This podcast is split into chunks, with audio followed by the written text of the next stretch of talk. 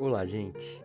É com muita alegria que a gente apresenta o sexto episódio do podcast Cafezinho ESG, projeto realizado para discutir a nossa transição para um mundo mais sustentável.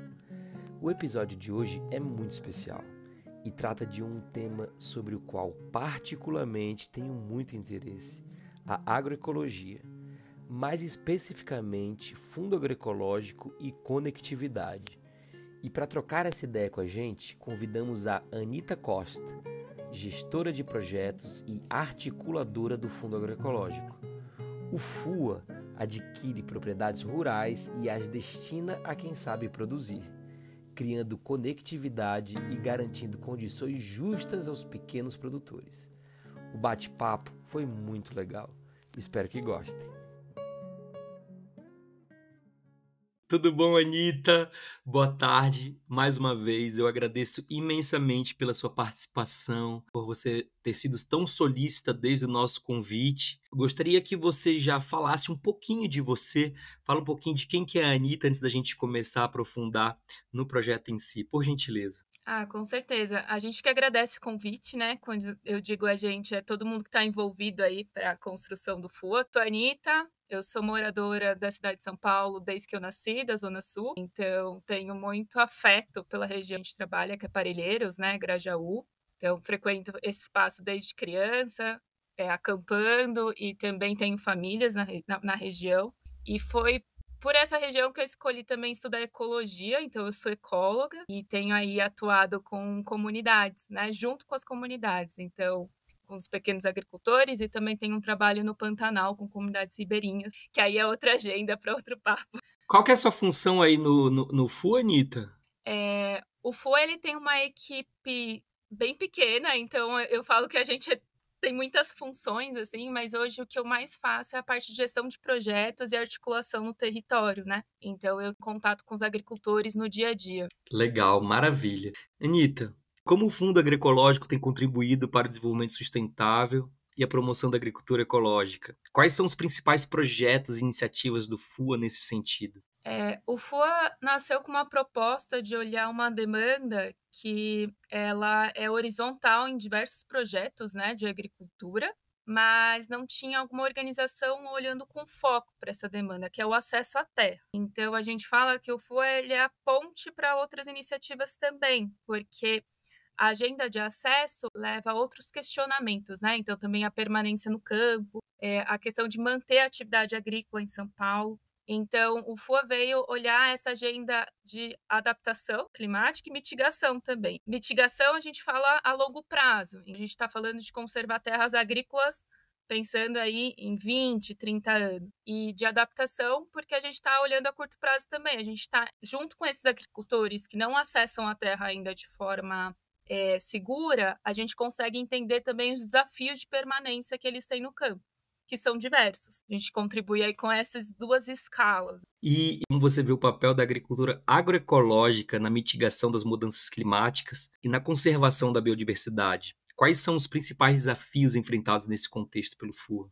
É, eu acho que olhando o nosso cenário, que é um cenário é, próximo a grandes cidades, né, as cidades urbanizadas, a agricultura ela tem um papel importante de ser uma região em que ela funciona como se fosse um amortecimento para a conservação das áreas verdes que ainda existem em São Paulo. A gente olhar essa agenda de agricultura e de uma forma ecossistêmica, né? Então que ela não olhe só a atuação do FUA, mas que a gente consiga ser esse ator de criar redes, faz com que a gente olhe essa agenda diretamente de conservação. Né? Então, quando a gente fala de conservar a agricultura em São Paulo, a gente está falando de conservar área de mananciais, conservar os últimos fragmentos de Mata Atlântica. Então, tá tudo conectado, né? É, e quais são os critérios, Anitta, hoje, quais são os critérios e processos utilizados pelo FUA para selecionar e apoiar os projetos? Quais são as principais áreas de atuação e regiões geográficas cobertas pelo fundo? Sim, hoje o FUA atua principalmente na zona sul de São Paulo, Existem outras regiões que têm agricultura, mas se a gente olhar em números, é a região que tanto de território quanto de unidades agrícolas, é, ainda predomina a atividade. Dentro de, é, da nossa atuação em Parelheiros, na região de Parelheiros, quando a gente fala Parelheiros, não é um distrito, né? A gente olha também o distrito de Marcilac, Grajaú, compõe aí a região. Atua em duas frentes. Uma frente a curto prazo, que a gente estava comentando, de mitigação e adaptação, e outra a longo prazo. A a longo prazo, a gente criou um fundo para a compra de terra. Então, esse fundo, ele é apoiado por diversas pessoas que acreditam que é importante manter a atividade agrícola a longo prazo. Ele ainda não atingiu né, a compra da terra, mas ele já tem aí, a gente está num terço de adquirir essa terra. Então, mensalmente, as pessoas contribuem dentro da plataforma de financiamento coletivo que a gente tem a campanha, que é a benfeitoria, e aí esse fundo vem crescendo a cada mês aí. E aí a gente tem a frente de permanência, que é tá olhando o agricultor a curto prazo. Então a gente colhe agricultores que não têm terras próprias, né? Então que arrendam terra na região de parelheiros, mulheres, porque nesse período de trabalho que a gente tem na região, a gente percebeu que sim, que unidades agrícolas chefiadas por mulheres traz é, maior vulnerabilidade, também essa questão delas saírem do campo. Agricultores que plantam já de forma agroecológica. São nove unidades agrícolas que a gente acompanhado. E aí os projetos que é, a gente constrói junto com eles, é, um foi de, referente à segurança alimentar, que é um projeto que surgiu na pandemia. Área produtiva em São Paulo também é a área que tem fome em São Paulo. Isso é bastante chocante, porque se a gente pensar que é uma área que está cultivando alimento, porque esse alimento não está chegando nas periferias, né? Então a gente criou um fundo emergencial também para apoiar financeiramente é, esses agricultores, comprando produção e escoando para projetos que trabalham com causas emergenciais de combate à fome. E também a gente tenta conectar essas, é, esses agricultores com que as pessoas que apoiam esse grupo conseguem acessar o alimento direto com o agricultor e a gente consegue valorizar também esse produto na ponta. Então são essas duas frentes.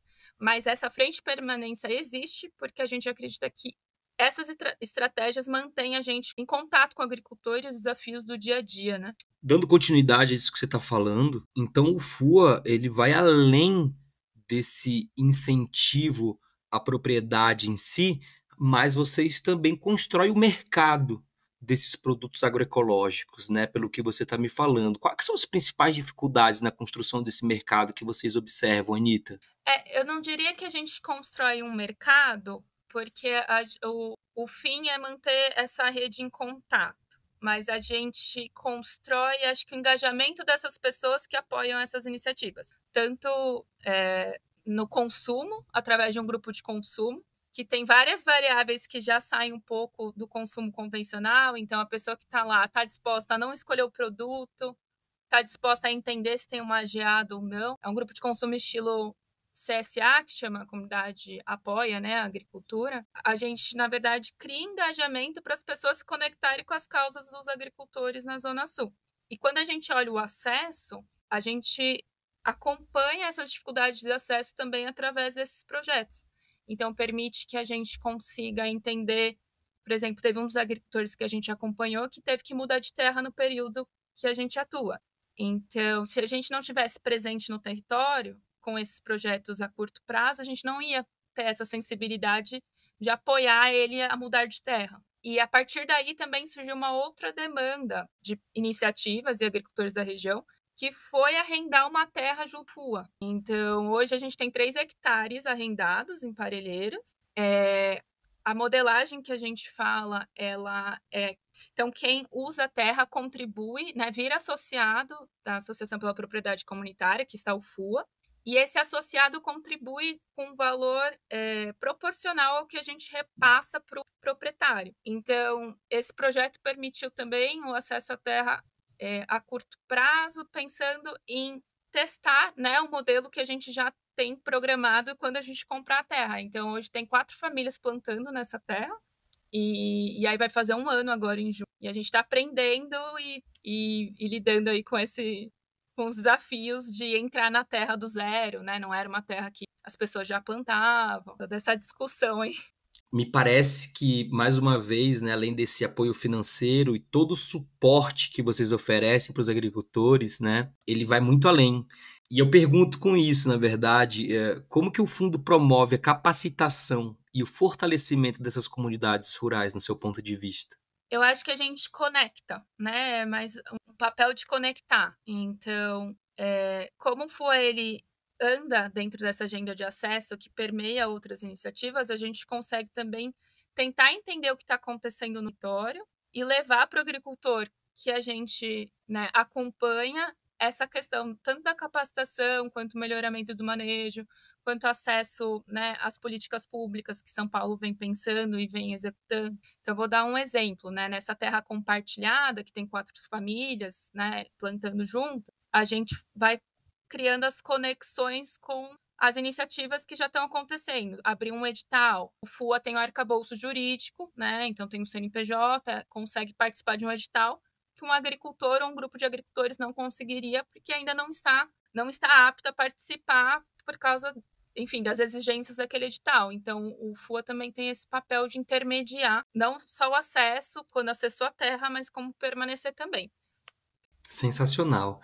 E na sua opinião, quais são as perspectivas e os desafios futuros para a agricultura agroecológica, né? E como o Fundo Agroecológico pretende lidar com esses desafios e, a partir disso, impulsionar o crescimento desse modelo de agricultura sustentável? É, eu acho que, olhando a agenda tanto social quanto ambiental, é uma agenda desafiadora e por ter desafios também tem a oportunidade da gente criar junto com as pessoas que estão na ponta, né? Porque eu acho que é importante isso. O FUA, ele, desde que ele nasceu, ele nasceu de um estudo, né? Que foi o acesso à terra à agricultura justa. Ele nasceu de discussão de grupos que estão plantando, que estão na ponta. E isso está no cerne da fundação do FUA. Então, a gente usa hoje o contato direto e o levantamento de desafios constantes para a gente saber como a gente lidar e como a gente se modelando a curto prazo também. Porque não adianta a gente pensar, né, a compra da terra, por ser demorada, a gente acompanhar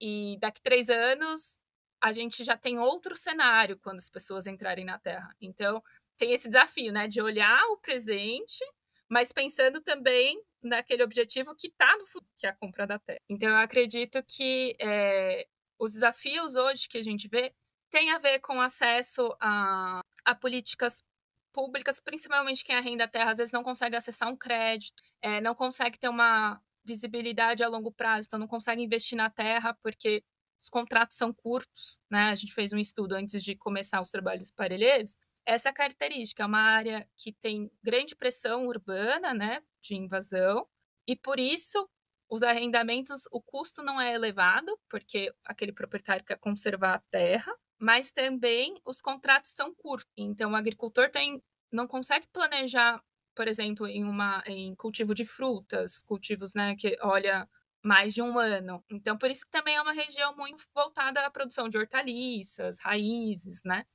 Então, a gente tem esse desafio de olhar o agora. E o que a gente vem percebendo também são essas questões da adaptação no campo para o clima. Então, a gente vê, sim, que está desafiador, que não tem mais uma, né?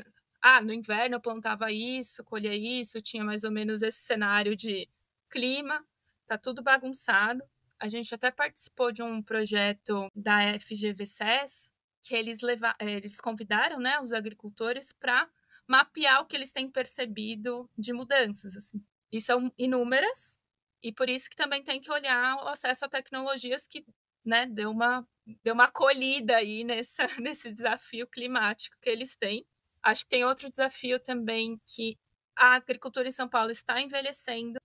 As gerações, e não é só em São Paulo, né? A gente vê isso acontecer em outros lugares, mas as gerações elas não estão ficando no campo. Então hoje o campo não é atrativo, né? E por inúmeros problemas, né? Então se a gente olhar contexto periférico de São Paulo, universidade é longe, acesso, né, a lazer é longe, e, e olhar o cenário também de retorno de trabalho é muito pequeno, né? Acho que tinha um dado do Liga os Pontos.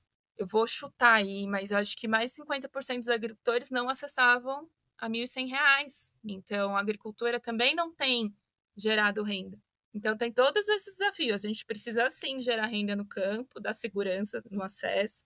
E tem muita gente na periferia que quer plantar, que tipo tá se mobilizando com essas pautas agroecológicas e às vezes falta o espaço, o incentivo de começar. Então a gente também tem esse papel de ligar com as políticas públicas, né? Então na ponta a gente está vendo isso. E aí o que, a gente precisa fazer para manter esse sistema, né, funcionando, mas que seja né, que também olhe os direitos humanos de quem está plantando. Acho que tem, tem tudo isso. Muito bom, Anitta. E agora, por fim, uh, me fala um pouco como que as pessoas podem entrar em contato com o Fundo Agroecológico, fala um pouco das suas redes, me fala um pouco de como as pessoas podem encontrar e colaborar com o projeto. Sim, tem várias formas de colaborar. Pode seguir a gente no Instagram, que é FUA, Lá você tem acesso a. Se você tem interesse em apoiar o grupo de consumo, participar de um grupo de consumo, que eu super recomendo. Eu participo, a gente troca receitas, né? É uma coisa é, que também conecta com outras pessoas que estão olhando essa parte da, da alimentação. E fora que é uma experiência incrível. A gente acessou ano passado 80 itens diferentes. Então, permite você ter e conhecer quem plantar a sua comida, quem planta a sua comida é muito incrível, né? Então pode participar do grupo de consumo. Então, tá, tem lá no Linktree do, do Instagram. E também pode acessar a nossa campanha, né? A partir de. Na verdade, você pode doar o quanto quiser. E essa campanha do, da benfeitoria, ela contribui para a gente comprar essa primeira terra. E fora que pode conhecer lá também, pode ir lá plantar com a gente. Então é só mandar uma mensagem lá no Instagram. É isso, gente. Esse foi mais um episódio do podcast Cafezinho ESG. Lembrando, inscreva-se em nosso podcast e não esqueça de compartilhar se gostou do conteúdo. Isso é muito importante para gente. E se você escutou o episódio até aqui, deixe seu comentário, interaja nas caixinhas de interação que tem logo abaixo desse episódio. Mande sugestões sobre temas que a gente gostaria de escutar, certo?